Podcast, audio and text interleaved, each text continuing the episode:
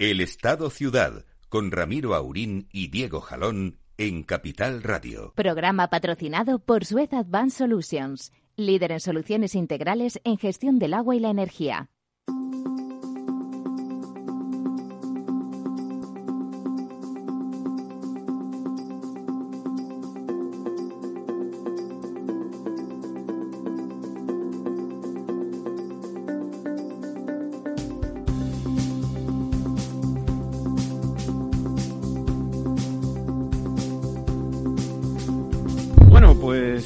Buenos días. Aquí estamos un miércoles más en este Estado Ciudad.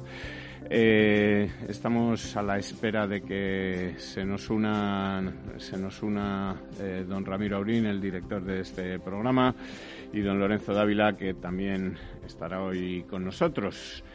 Eh, bueno, día lluvioso, están otra vez llegando las borrascas, eh, con afortunadamente con menor intensidad, menos frío, menos nevadas que Filomena, que bueno, ya pasará yo creo a la historia por su por su fuerza y por la cantidad de nieve que cayó, una cantidad de nieve que eh, por cierto está todavía llegando a nuestros embalses y mm, nos está proporcionando, bueno, pues quizá la, buena noticia o la parte buena de todos estos problemas eh, que causó eh, la nevada o que la, ola de frío posterior. Y es que bueno que toda esa nieve acumulada junto con las lluvias que van cayendo eh, por las sucesivas borrascas que estamos eh, atravesando o que nos, más bien que están atravesando España, pues esto ha hecho que la cantidad de agua embalsada eh, haya aumentado en un 3,20 respecto a la mm, semana anterior. Es una cantidad muy significativa. Yo creo que es una de las mayores subidas que hemos tenido en los últimos en los últimos meses. Me atrevería a decir que quizá en el en el último año. Eh, es un aumento de 1.700 hectómetros cúbicos, que es el equivalente pues a llenar dos pantanos muy grandes. Eh, y nos sitúa, como les decía, en el 55,35%, a muy poquita distancia ya de la misma semana del año anterior, que estábamos en el 58, es decir, tres puntos solamente por debajo y también más cerca de la media de los últimos 10 años, que en esta semana estaba en el 61%, con lo cual ya solo nos separan 6 puntos porcentuales, cuando hasta hace poco pues estábamos a más de 10 puntos porcentuales de esa, de esa media de los últimos 10 años. Eh, quizá la peor mm, lectura de, esta situación, bueno, muy favorable, eh, es que las, las cuencas que están peor en estos momentos, bueno, que están peor desde los últimos meses, eh, que son las cuencas, las grandes cuencas de Andalucía, Guadiana y Guadalquivir, pues son de las que menos de las que menos crecen, ¿no? Eh, respecto a ese crecimiento general, como les decía, del 3,20%, eh, las cuencas del Guadiana crece, la cuenca del Guadiana crece un 1,22 y la cuenca del Guadalquivir un 1,21 para situarse respectivamente en un 36,15 y en un 36,51, es decir, prácticamente eh, en una situación que sigue siendo bastante preocupante, aunque bueno, pues eh, están aumentando, aumentando mucho menos que la media nacional. Tampoco es la cuenca del Tajo de las que más crece, pero sí que aumenta en un 2,79, en un 2,80% eh, aún así por debajo de la media, pero ya se sitúa en el 53,85, en una situación bastante mejor que la que ha tenido en los últimos meses. Y las que crecen mucho, muy por encima de la media, pues son, como era de esperar, eh, esas cuencas del norte, la cuenca del Ebro con un 4,87 y la del Duero con un 5,25%. Ambas aumentan en más de 380 hectómetros cúbicos su cantidad de agua embalsada. Cuencas pequeñas ya del norte, pues eh, Miñosil, Galicia Costa, que crecen muchísimo, que crecen por encima del 8%, la cuenca del Cantábrico Occidental, que crece un 14%, y luego pues eh, cuencas que eh, también aumentan, aunque aumentan menos que esa media del 3,5 del total de España, como son la cuenca del Júcar, pero que está este año en una particularmente buena situación respecto a su, digamos, trayectoria histórica. Está en un 54,57 y crece un 1,69 y la cuenca del Segura que crece un 1,49 y se sitúa en el casi en el 40%, que tampoco es mala situación dada, digamos, la, trayectoria histórica de esta cuenca, ¿no? Así que, bueno, pues eh, mala situación en, en, la España seca, buena situación en la España húmeda y, y el Tajo, digamos, medio pensionista es un poco, digamos, la situación habitual de nuestras cuencas. Eh, buenos días, don Lorenzo, ¿cómo estamos? ¿Qué tal? Buenos días. Y, es, bueno, pues quizá la parte, como decía al principio, la parte positiva de todas estas nevadas, ola de frío, etcétera, que, han caído, que por lo menos pues están dejando agua en nuestros embalses. Bueno, están dejando y la que dejarán, porque una de las cosas buenas que tienen las nevadas es que eh, empieza como a chupar el terreno todo ese agua que tarde o temprano, es decir, que no es inmediato inmediato, no son las escorrentías habituales del agua de lluvia, sino que, se va penetrando en el terreno y eso se va filtrando y, como muchas veces nos ha dicho nuestro director de programa, don Ramiro Orín, pues acaban en los en las eh, acuíferos subterráneos, ¿no? que son los que mantienen también los niveles Efectivamente, el agua de la nieve acaba llegando a los embalses como don Ramiro acaba de llegar a, nuestro programa. buenos días. Es que estaba escuchando muy buenos días, amigas, amigos, disculpen el retraso, lo de la COVID, ahora les contaré. Pero estaba escuchando a don Lorenzo y pensaba, lo de que el terreno llegue a chupar seriamente el agua lo veo complicado, porque los que están dedicados a chupar profesionalmente son tan buenos en ese trabajo en este país que hasta el terreno lo tiene complicado.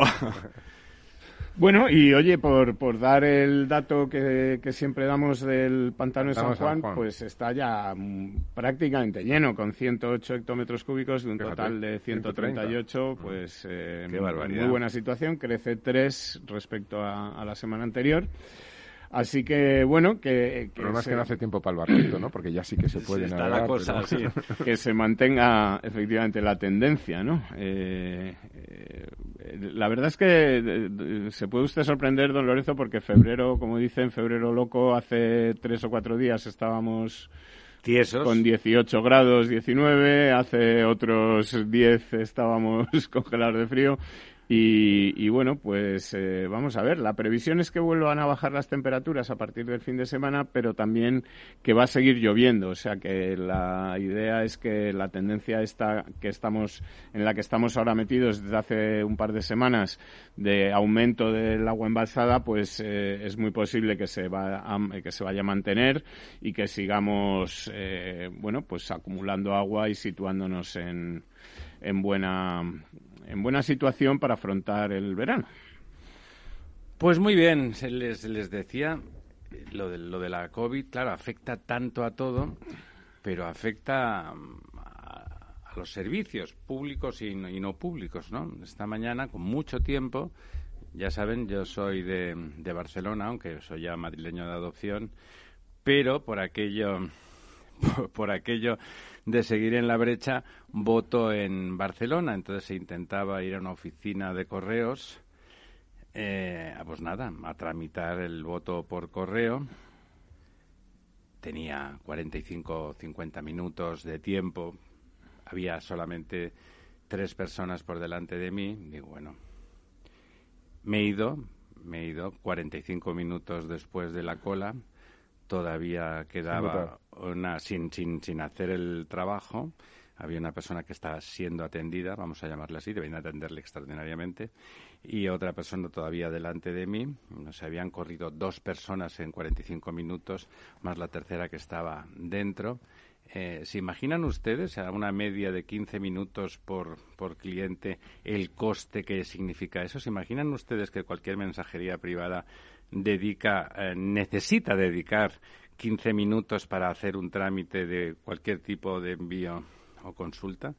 Me parece, eh, la verdad, este, me superaba mi perplejidad delante de la ineficiencia y de la ineficacia al, al, propio cabreo de no poder hacer el trámite al que estaba atendiendo, ¿no? Una vez más, esa, ese error de no darse cuenta que cuando la cuenta de resultados no es relevante, pasan cosas malas para la calidad del servicio y para porque además de, lo que costaba el tiempo de los funcionarios estaba el de las personas que estábamos allí. la prueba está en el mercado no es decir yo vamos eh, hasta donde yo hasta donde yo sé correos tiene un servicio de mensajería no solamente el correo habitual de las cartas no, sino claro claro. de todo tiene de todo. Es ahora su principal negocio además. Es su principal negocio efectivamente pero sinceramente yo eh, yo no recuerdo haber recibido nunca ningún paquete ni enviar ningún paquete por correo, siempre por compañías privadas será que a lo mejor o son más eficientes en el reparto o más económicas. ¿no? no, más económicas no son. Lo más barato es correos, pero desde luego es mucho más ineficiente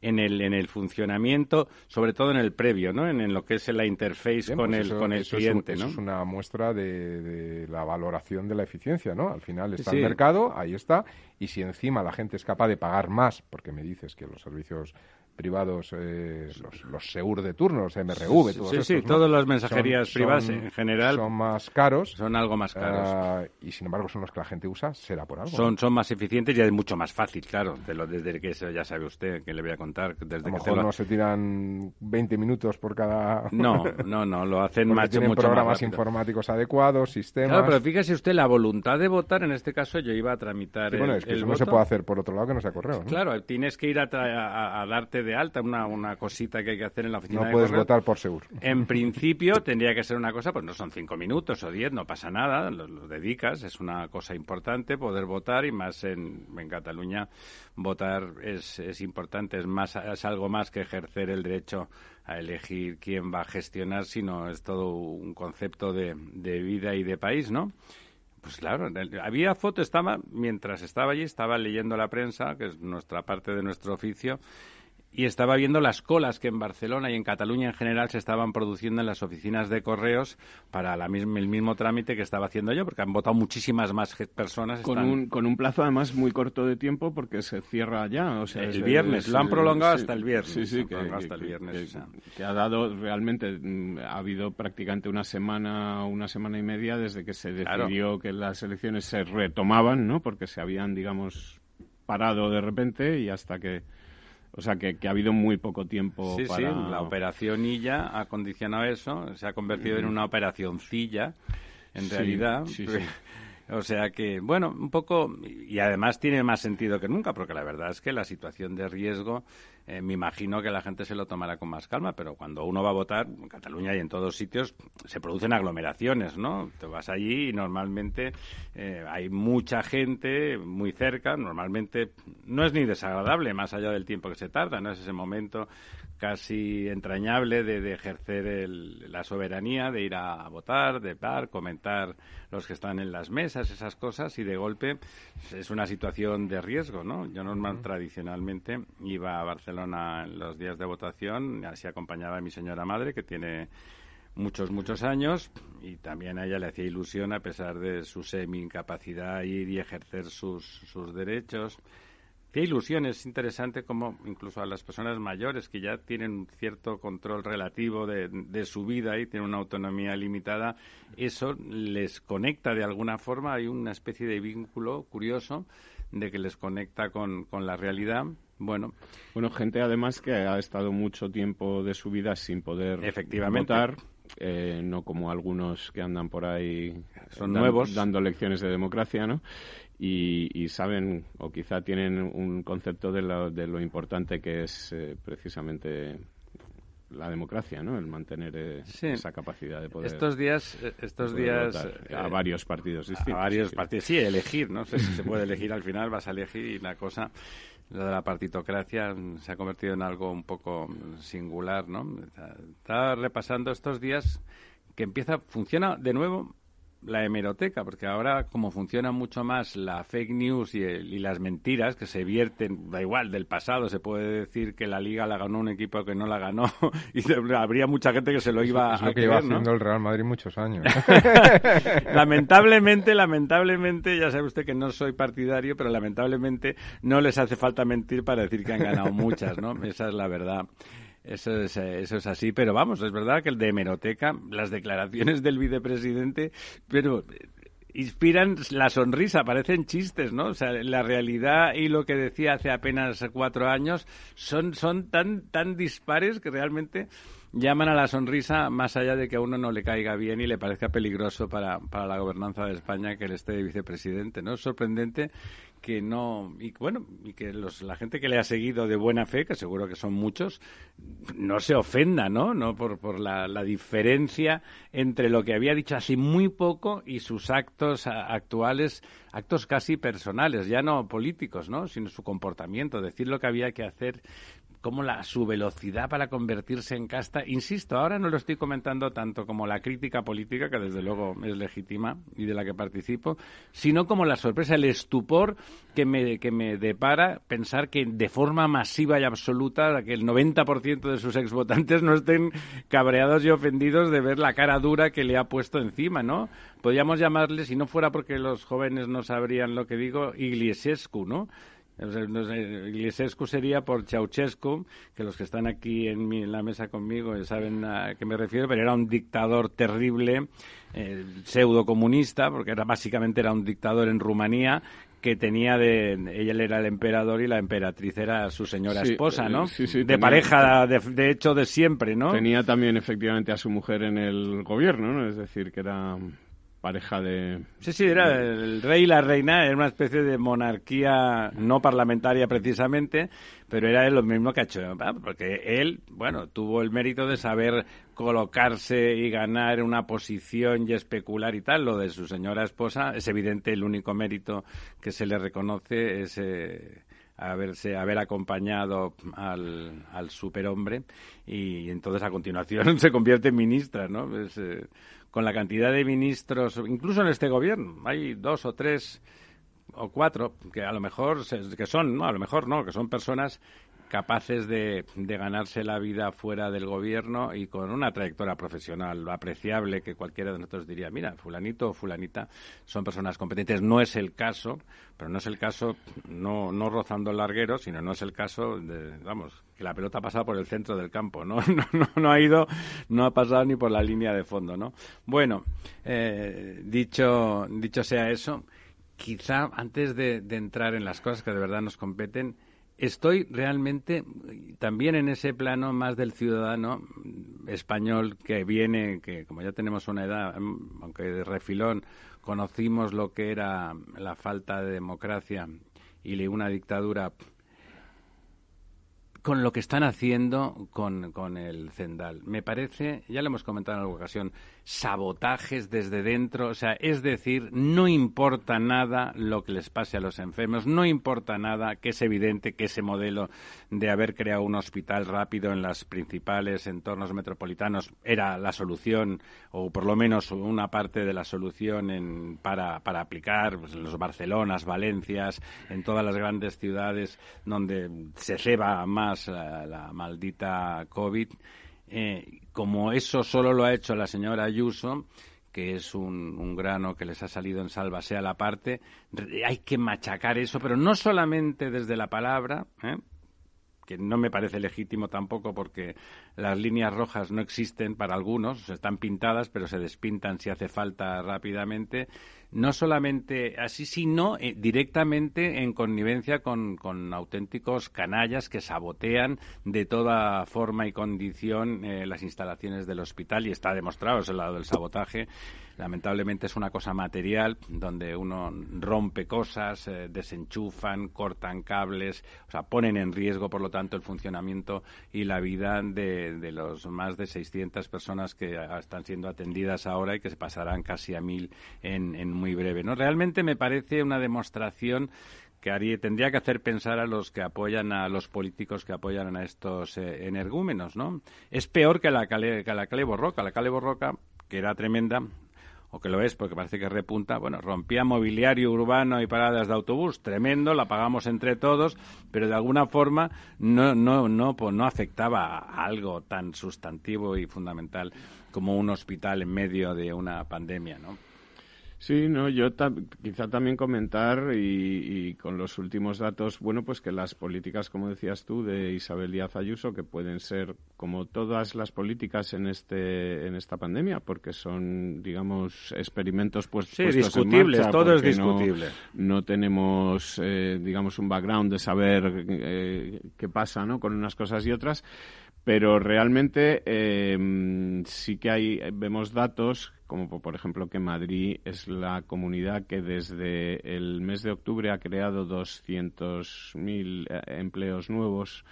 Eh, es la única comunidad, junto con Andalucía, pero Andalucía en muy pequeña medida, que está creando empleo y creciendo. ¿Empleo neto? 200.000. No, 20.000, perdón, 20.000 ah, empleos netos. Me parece ya muchísimo. Sí, no, no. Eh, a ver, precisamente digamos que si hubiera seguido la media nacional, eh, en vez de incorporar a 21.000 trabajadores, hubiera eh, perdido 52.000 empleos y digamos que gracias a Madrid pues se está manteniendo un poco esa... Mm, ¿Es la única comunidad donde ha crecido el empleo neto? Desde octubre hasta enero, lo que es el empleo efectivo, es decir, afiliados menos trabajadores en ERTE, en las dos únicas comunidades donde ha crecido el empleo es en Madrid y en Andalucía, pero en Andalucía en una medida muy, pequeñita. Y en la que más empleo se ha destruido es en Cataluña, seguida de Castilla-León, Galicia, Baleares, etcétera. En Cataluña roza casi los 40.000 empleos destruidos. Eh, quiero decir que esta política, digamos, de Díaz Ayuso, que ahora está siendo tan criticada, de, restricciones más laxas, de permitir que la hostelería con muchas restricciones pueda seguir sobreviviendo y funcionando, que el pequeño comercio pueda seguir abierto y funcionando, etcétera al mismo tiempo que está generando este empleo o permite generar este empleo y no perder la actividad económica y tal, tampoco está demostrando ser la comunidad en la que más contagios hay, en la que más casos hay. Es decir, hay comunidades con restricciones mucho más duras para la hostelería. y mucho peor resultado. Y, en donde están obteniendo resultados mucho peores, ¿no? Eh, estoy pensando ahora mismo, pues, por ejemplo, en, La Rioja, en Cataluña, en Castilla León, donde son comunidades donde hay unos resultados eh, digamos, muy malos para el COVID en términos porcentuales, en términos de, por de, muertos, etcétera, mucho peores que en la Comunidad de Madrid y que al mismo tiempo están, eh, bueno, imponiendo unas restricciones muy graves y que están digamos, eh, penalizando mucho también la parte económica. Que como mínimo no se puede correlacionar esa, esa bonanza económica con más, con más morbilidad y con más mortalidad. O sea, no se puede relacionar, sin entrar en comparaciones. Efectivamente, y da un poco, yo creo, la razón a esos hosteleros que están diciendo que, hombre, que, que no es precisamente en los bares y los restaurantes con las medidas de seguridad actuales donde se producen la mayoría, de los, contagios. Bueno, ¿Diez segundos? Mm, después de la Después de la publicidad. Muy bien dicho, don Lorenzo. Así me gusta.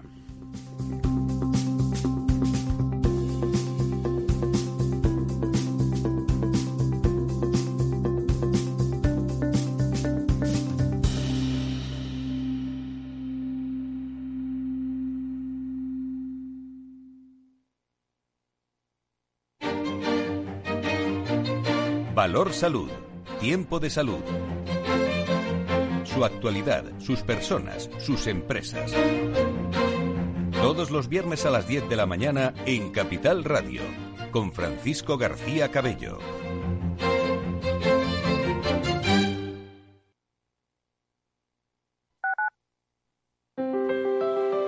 Si te gusta la cocina gallega de siempre, en el Mesón Gallego 1 y el Mesón Gallego 2 encontrarás los mejores pescados y mariscos de las costas junto a recetas de la Galicia interior, además de las carnes de Sanabria y los mejores embutidos de Zamora y nuestra terraza. Te esperamos en la calle Muller 35, teléfono 91 579 3623 y en la Plaza de la Remonta 13, teléfono 91 579 0769. Una recomendación del programa gastronómico Mesa y Descanso. Gráficas Naciones. Más de 50 años de experiencia en el sector de las artes gráficas. Apostamos por la última tecnología tanto en impresión offset como en digital y gran formato. Realizamos todo tipo de impresión. Tarjetas de visita, folletos, libros, vinilos, decoración y montaje de stands. Más información en el 91 629 2145 o en gráficasnaciones.es. Capital Radio. Siente la economía.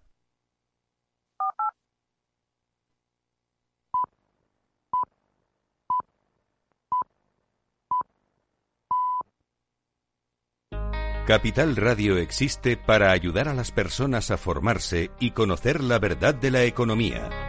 Los valores que Capital Radio defiende son la verdad, la libertad y la responsabilidad.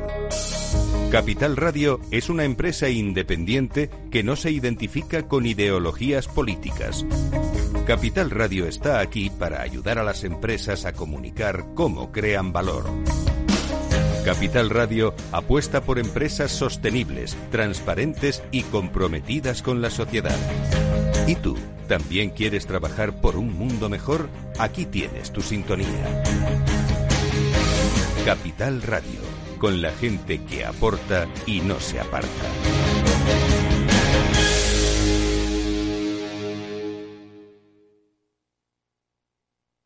El Estado Ciudad con Ramiro Aurín y Diego Jalón en Capital Radio.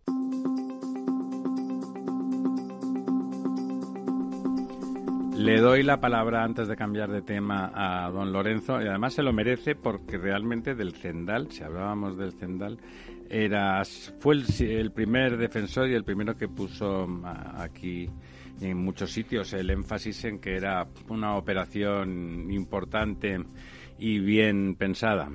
Bueno, a mí lo que me gusta comentar es que eh, es verdad que hay una politización tremenda de, la, del análisis de la, de la realidad y de la situación, pero que yo creo es un problema, fíjate, que habría que analizar más en profundidad por los sociólogos, psicólogos sociales, etcétera, porque es, está generalizado, ¿no? Y se está generalizando y se está extendiendo a nivel, a nivel internacional. Yo hace pero el sabotaje físico es un salto cualitativo. Bueno, pero, pero al final, al final, sí, sí, por supuesto, pero quiero decir que ese concepto, esa, esa defensa ah, de, digamos, concepciones políticas que llevan hasta el absurdo, de ir en contra de los propios beneficios de los ciudadanos, porque el, hospital eh, Isabel Zendal, por muy muchos problemas que pueda llegar a tener o lo que sea, eh, al final es una infraestructura pública puesta al servicio de los ciudadanos en una situación extrema de pandemia, donde se permite tratar, efectivamente, y además es una infraestructura de futuro ante situaciones que no solamente son pandemia, no vamos a estar todos los días con pandemias, pero catástrofes naturales, un incendio, gente que pueda haber, accidentes colectivos, es decir,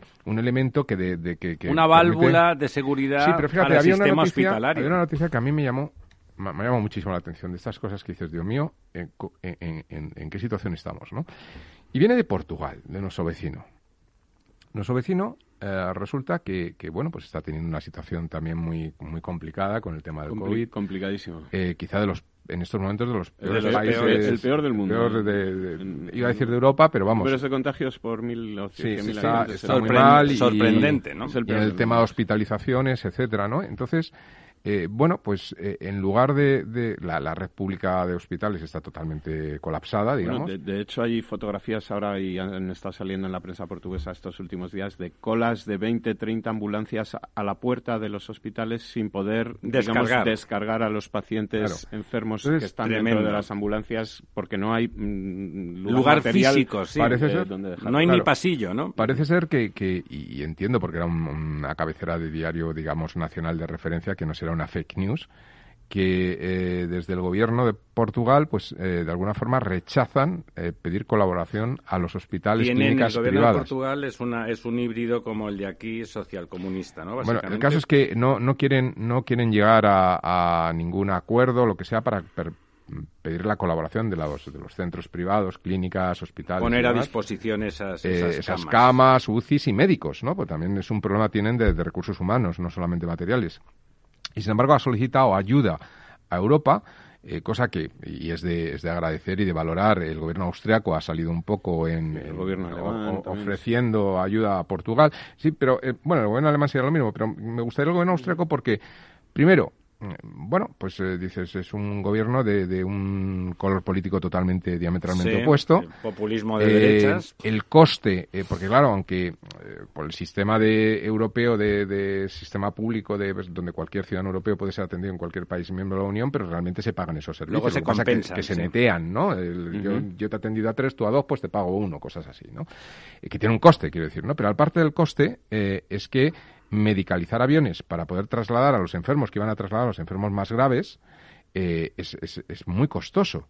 Pero es que además, y eso ya es la ironía mayor, es que el sistema eh, austriaco. de seguridad social, sistema sanitario, es un sistema del cual se produce una contribución pública obligatoria, como nosotros pagamos aquí la contribución, o sea, la, la seguridad social, etcétera. Entonces el gobierno coge ese dinero y lo que hace es que lo mete en unas instituciones que son unos fondos que manejan, gestionan el dinero para pensiones, para sanidad, para todo, y estos fondos lo que hacen es que contratan hospitales y médicos, es decir, que el sistema de gestión es privado. Entonces se están negando. O sea, no hay sistema eh, público, hay sanidad pública. Hay sanidad pública, pero, obviamente, además pública y obligatoria, no es optativa, ¿no? Sino que todo el mundo tiene que pagar. todo el sistema es privado. Eso es, pagan en función de las rentas. La gestión es privada. pagan en función de la renta, pero tienen el sistema Bismarck, que se llama, que prácticamente en casi toda la Europa central, excepto el sur, España, Italia, Portugal, que tenemos... Es el modelo alemán en lugar del modelo británico. Y el modelo este eh, Bismarck, pues, pues, pues bueno, es un sistema en el que se acumulan los fondos por unos gestores independientes, pero digamos entidades sin ánimo de lucro, así estos organismos eh, que están ahí en medio pensionistas, y esto lo que hacen es que buscan, obviamente, la, gestión más eficiente del dinero, tanto en procesos de inversión para pensiones. Para dar lo máximo para, contratar el servicio al mejor precio y, las mejores condiciones, ¿no? Y, y, es más, es un sistema del cual el ciudadano tiene copago, que aquí se discute tanto, y es un sistema en el cual eh, una persona, como todo, es el único sistema que hay, la gente va al hospital, pero si quieres tener lo que aquí tradicionalmente viene a ser el servicio de los hospitales privados, me refiero a una cama individual, individual tú allí lo puedes pagar como un plus y tienes, eh, digamos, la habitación individual, etcétera, etcétera, ¿no? Que puedan dormir contigo los familiares, cosas de estas. Entonces, claro, es, es una auténtica ironía, ¿no? O sea, yo evito los hospitales privados eh, portugueses y me voy con los hospitales privados austríacos, por, la patilla, ¿no? Y, y además pero nadie podrá decir y además con el coste de los aviones medicalizados. Yo puntualizar, Ramiro, respecto a lo que has dicho, el gobierno portugués fue durante cuatro años, en la primera legislatura de Antonio Costa, eh, un gobierno similar al de España, eh, es decir, con una palabra que en Portugal eh, utilizaban para definir ese gobierno de Partido Socialista, comunistas y bloco de izquierda, que es el, digamos, el Podemos de allí.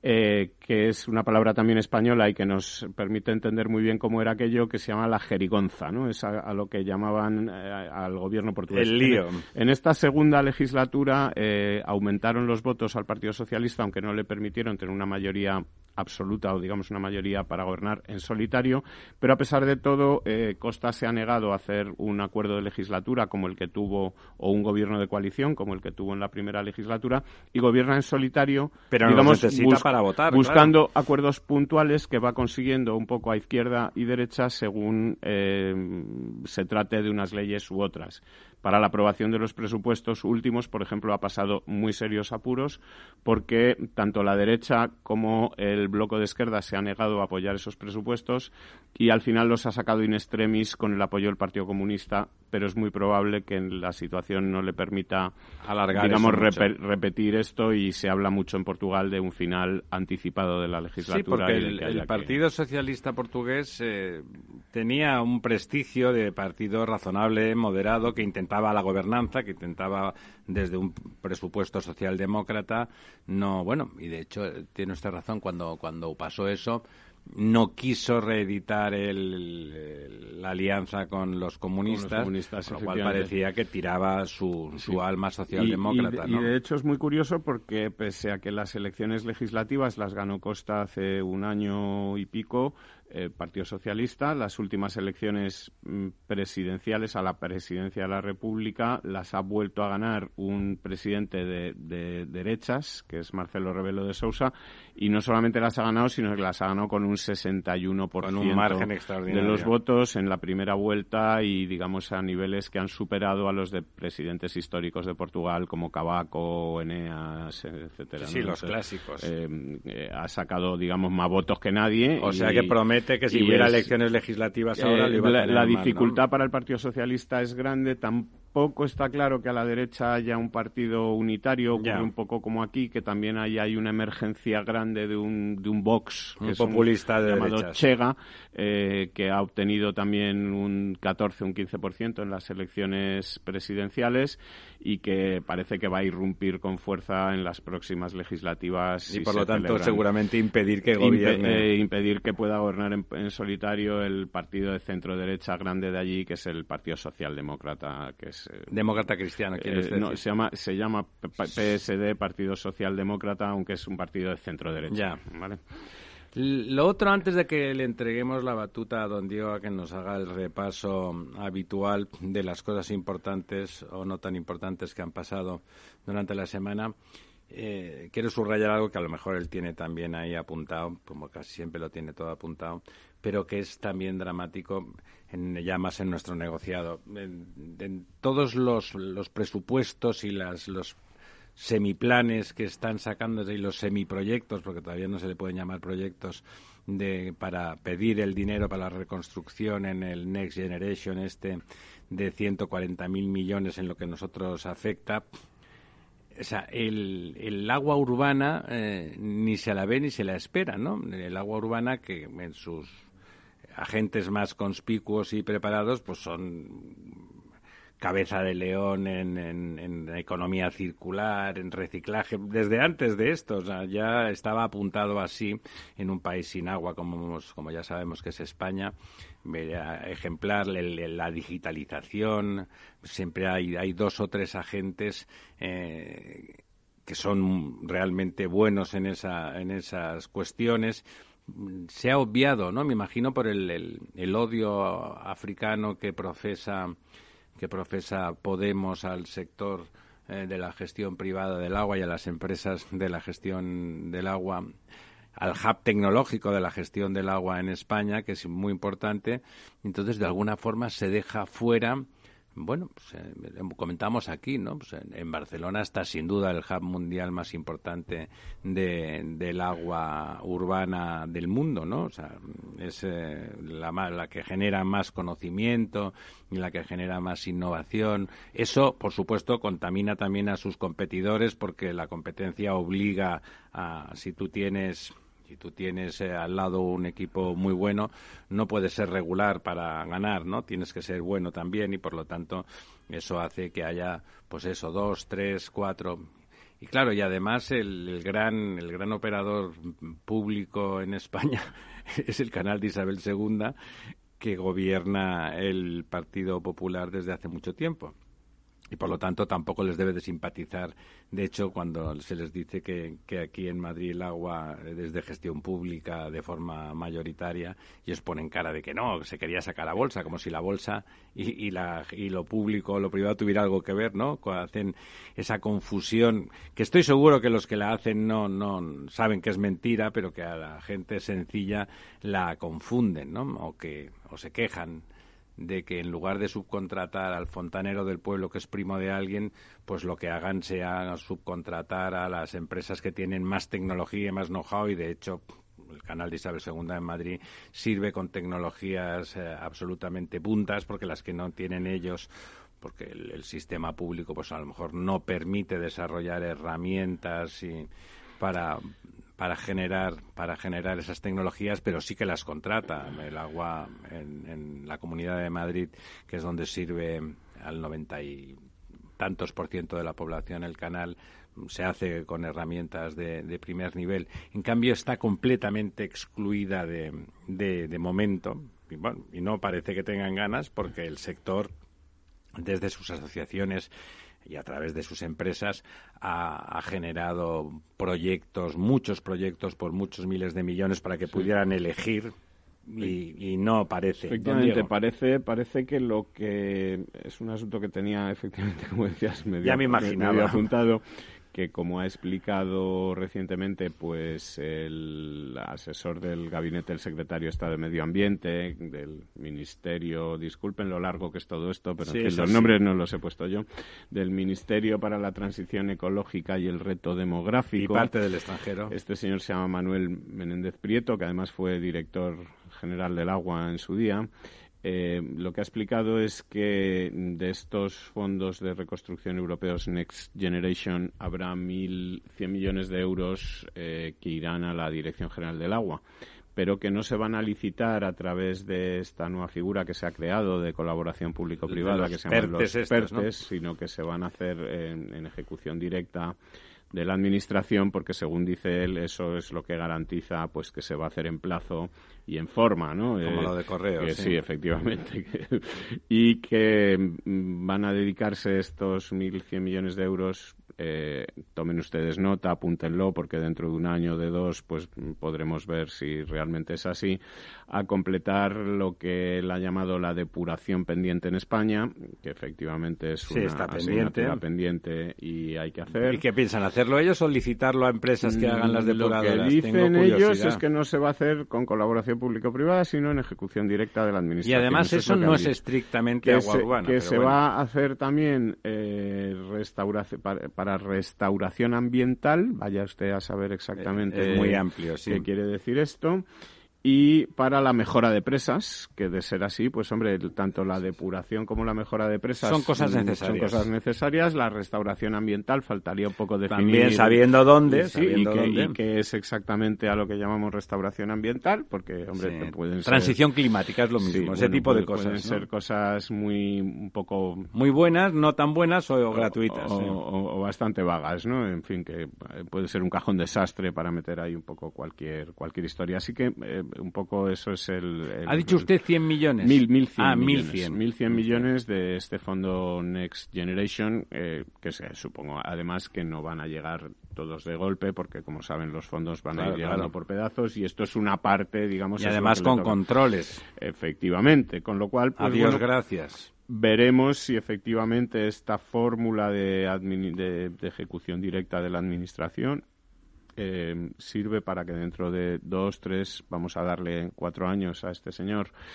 eh, o de aquí al final de la legislatura, para ver si realmente se ha completado esa, Pero realmente es más que improbable. ese todo. déficit en la depuración, que a mí me parece una de las cosas más graves Sí, sí, lo es, lo es, lo de es. lo que ocurre en España. La- en el- en pero las agua. depuradoras las han construido empresas privadas prácticamente sí, todas. sí, sí, ¿eh? claro, efectivamente, Mediante las- licitaciones las o concesiones de operación y construcción. Bueno, porque es que yo creo que no hay ahora mismo una capacidad en el Ministerio para hacer una ejecución directa de esto. Y luego hay que garantizar la operación no es, si no es licitándolo, ¿no? Es decir, que, que no creo ni que tengan el know-how ni que tengan la capacidad de, Y de de hecho, hacer la- además que no es hacer una depuradora, que es hacer...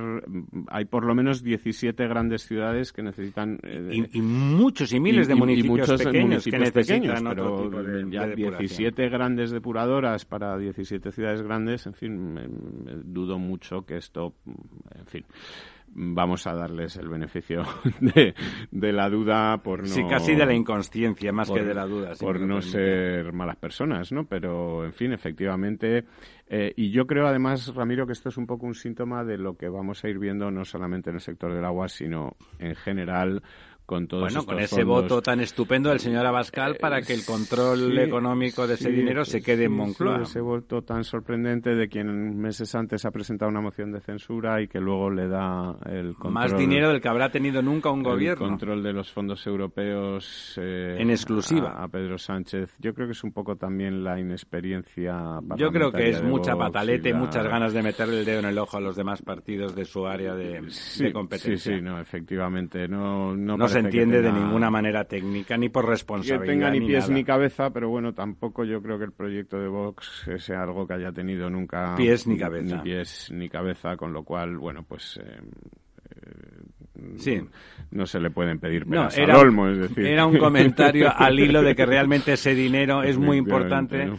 y como le gusta decir a don Lorenzo, podría transformar España, pero, Pero, piensa ah, que ahora vaya usted ahí, a saber. ahí, de todas formas, y, y esto lo, lo digo por anticipado, quiero decir, porque al final que, que, que demuestren cada uno su eficiencia también, estábamos hablando, ¿no? Es una, eh, va a ser una demostración evidente de, de cómo se va a gestionar esto, es decir, dar, eh, me parece que este primer año es, es como treinta y tantos mil, cuarenta mil millones, ¿no? Eh, repartir cuarenta y tantos mil millones o treinta y tantos mil millones eh, de una manera ordenada, vamos a, a tener el beneficio de la duda. Honesta y quiero decir. razonable. ¿eh? Honesta y razonable, ¿no? Simplemente analizando proyectos. Ordenado, proyectos. Alibaba y los 40 ladrones Bueno, también muy... sí, pero ¿eh? que repartir 37.000 millones en proyectos, estudiando proyectos, etcétera, No es fácil. es muy difícil. O sea, tienes que tener una capacidad de gestión brutal. Y personal, Claro, unificar esto en una única vía de encuentro y tal, insisto, asumiendo que se va a dar honesto, que son proyectos reales, etcétera, que se cumplen las condiciones, porque además va a estar auditado por la Unión Europea. En fin, un poco que la cosa se, se va a hacer, ¿no? De hecho, ya hace, no sé si recuerdo, tres semanas o una cosa así, ya en unas declaraciones que hizo el propio presidente del gobierno, el señor Pedro Sánchez, ya dijo que, que mm, no estaba tan claro si se podía repartir todo o el 50%. Es decir, realmente están empezando a ver que aquí hace falta un aparato de, de... Porque claro, pensemos que cuando uno propone proyectos de 40 millones, de 50, de no sé qué, ¿no? Y, y- y hay que estudiarse los, los proyectos, hay que evaluarlos, hay que no sé qué, porque hay proyectos en competencia, no sé qué, no sé qué. hace falta gente. Y si tenemos problema para, para Eh, y repa- que, que trabaje, además. si tenemos problemas Bueno, para, para repartir Se, se viene usted arriba. para, para poder eh, poner vacunas, ¿no? Por, por la, la escala, Sí. treinta y tantos mil millones de proyectos de inversión no es nada fácil, no es nada fácil. Entonces, bueno, vamos a ver, vamos a ver qué capacidad de gestión tienen. Sí, claro, pues que estamos hablando de un 4% del PIB eh, a repartir. En, Tendrá al final que acabar delegando, o, En un es año, decir, si ¿no? realmente se quiere Bueno, gestionar en- por en beneficio. menos de un año, porque estamos en febrero y esto no ha empezado. es decir, En junio quieren ya empezar a Sí, sí, repartir eso- fondos. eso- no, pero quiero decir que si realmente quieren hacerlo por beneficio del país, que eh, es lo que esperamos Excepto todo. que... la- que el reparto sea con una lista con nombres, amigo Pero mío. aunque sea una lista con nombres, No. tú tienes que poder justificarlo. O sea, Bueno, tienes que poder le- justificar le, los dices al otro con lo que te va a tocar, justifícalo tú. Pues aún así, y ya lo justificándolo. yo. Bueno, eh, yo, yo esto lo veo complicado. Vamos a ver cómo se gestiona.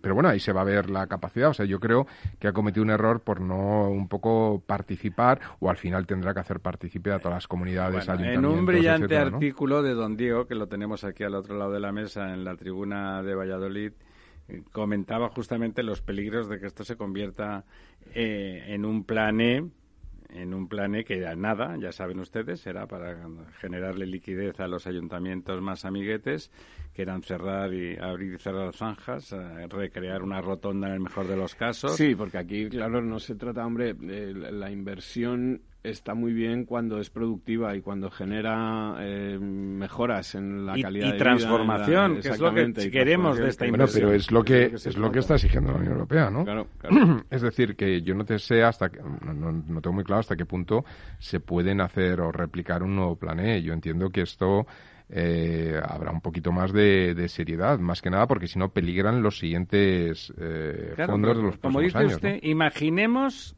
que imaginemos que no que solamente se va a repartir con los amigos el 5%, porque vamos, menos de eso ya le echa usted de la mesa por inconsciente. Pero vamos a suponer que eso que es poco, se va tal y que el resto es- se quiere hacer con proyectos. Eh, si no hace lo que está usted diciendo, va a hacer una cosa muy difusa con centros de decisión amplios con mucha capacidad de control, perdón, y una capacidad alta, porque proyectos de como mínimo de 40 millones de euros, usted perdone, eso significa significa que pasan muchas cosas dentro de ese proyecto y hay que tener criterio no para estudiarse los seis meses, ¿no? sino porque no hay tiempo. Hay que alguien que rápidamente sea capaz de discernir y, por lo tanto, ese tipo de gente eh, hay que ponerla en valor. Y como eso va a ser tan difícil que yo creo que no va a ser posible, lo más fácil es que se acaben en proyectos o mal estructurados No, o yo- muy sencillos de analizar, que es lo del plan. ¿eh? El No, plan era muy lo- sencillo. ¿eh? lo peor, fíjate, Así con la si pluma hay algo, si hay algo, si hay algo peor que el plan es que se queden los fondos sin, sin usar. O sea, que no, que no se inviertan. Es decir, que al final queden ahí en el, en el limbo, ¿no? Que no se puedan gestionar y queden en el limbo. Esperemos que la realidad les empuje, ¿no? La realidad y Europa les empuje. Efectivamente, pues... Eh, Quedan tres minutos y medio. ¿Hay alguna cosa que no quiere que se le quede en el tintero, don, Bueno, yo creo que hay bastantes cosas para comentar, pero mira, si quieres por dar un, un empuje o un romper una lanza, como le gusta hacer a don Lorenzo de vez en cuando, eh, por la transformación energética, etcétera, eh, dos datos. La petrolera británica BP, que es, digamos, de las que más se, se, ha quedado anclada en el negocio del hidrocarburo, la que menos ha evolucionado hacia las renovables, las renovables, etcétera, pues se ha notado en 2020 unas pérdidas históricas de 16.800 millones de euros, marinera, que es una platica que dicen ahí en Colombia, ¿no? Un dinerillo.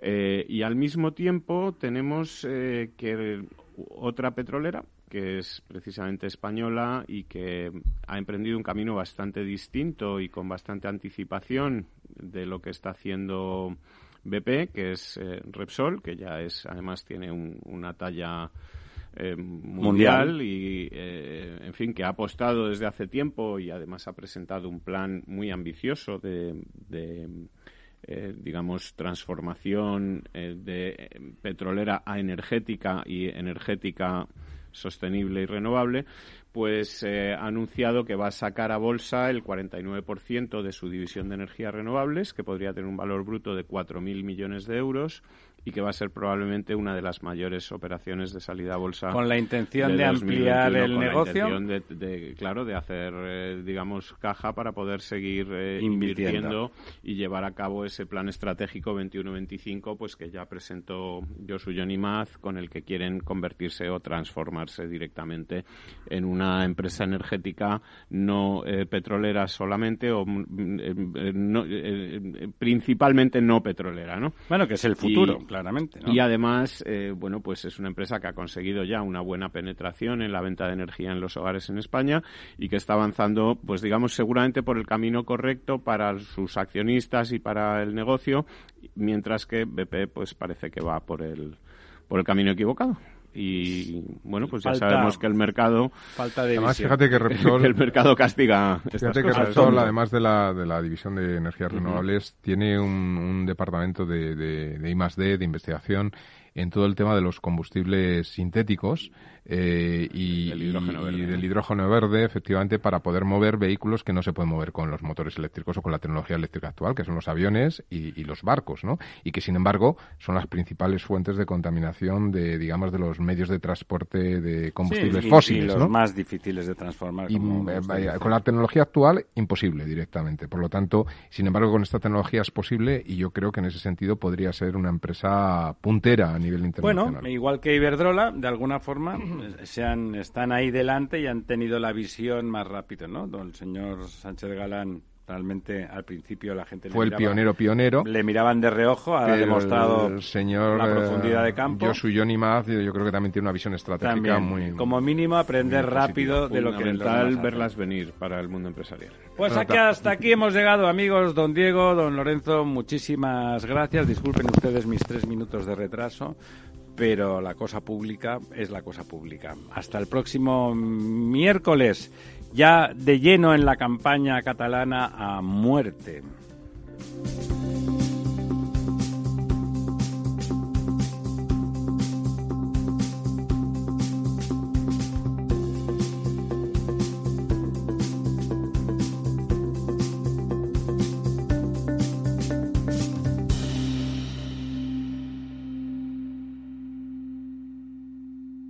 Programa patrocinado por Suez Advanced Solutions, líder en soluciones integrales en gestión del agua y la energía. Los robots escuchamos Capital Radio. Es la radio más innovadora. Oímos a Saragot con Luis Vicente Muñoz. Ahí le has dado. Esto es Capital Radio. Di que nos escuchas.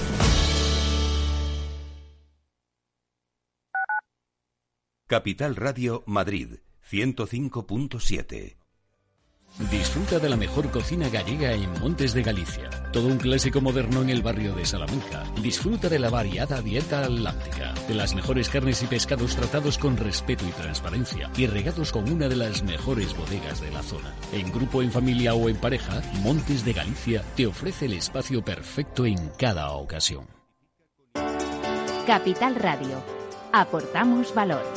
¿Cuál es el importe máximo de los préstamos por cliente que puede avalar la línea ICO COVID-19? Para préstamos o renovaciones de hasta máximo de un millón y medio de euros en una o varias operaciones de préstamo a autónomos y empresas, se aplicarán las disposiciones específicas del Reglamento de la Unión Europea número 1407-2013 de la Comisión, de 18 de diciembre de 2013, relativo a la aplicación de los artículos 107 y 108 del Tratado de Funcionamiento de la Unión Europea a las ayudas de mínimes cuando sea aplicable.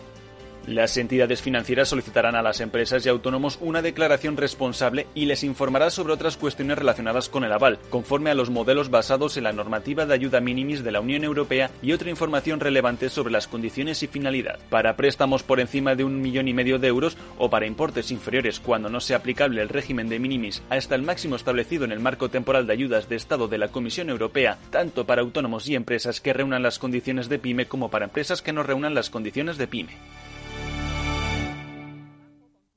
Esto te estás perdiendo si no escuchas a Luis Vicente Muñoz en Capital, La Bolsa y la Vida. Lo malo que tiene tal vez la bolsa, que es un mercado precioso, es que es muy objetivo y muy cruel. No te confundas. Capital, La Bolsa y la Vida con Luis Vicente Muñoz, el original. Capital Radio.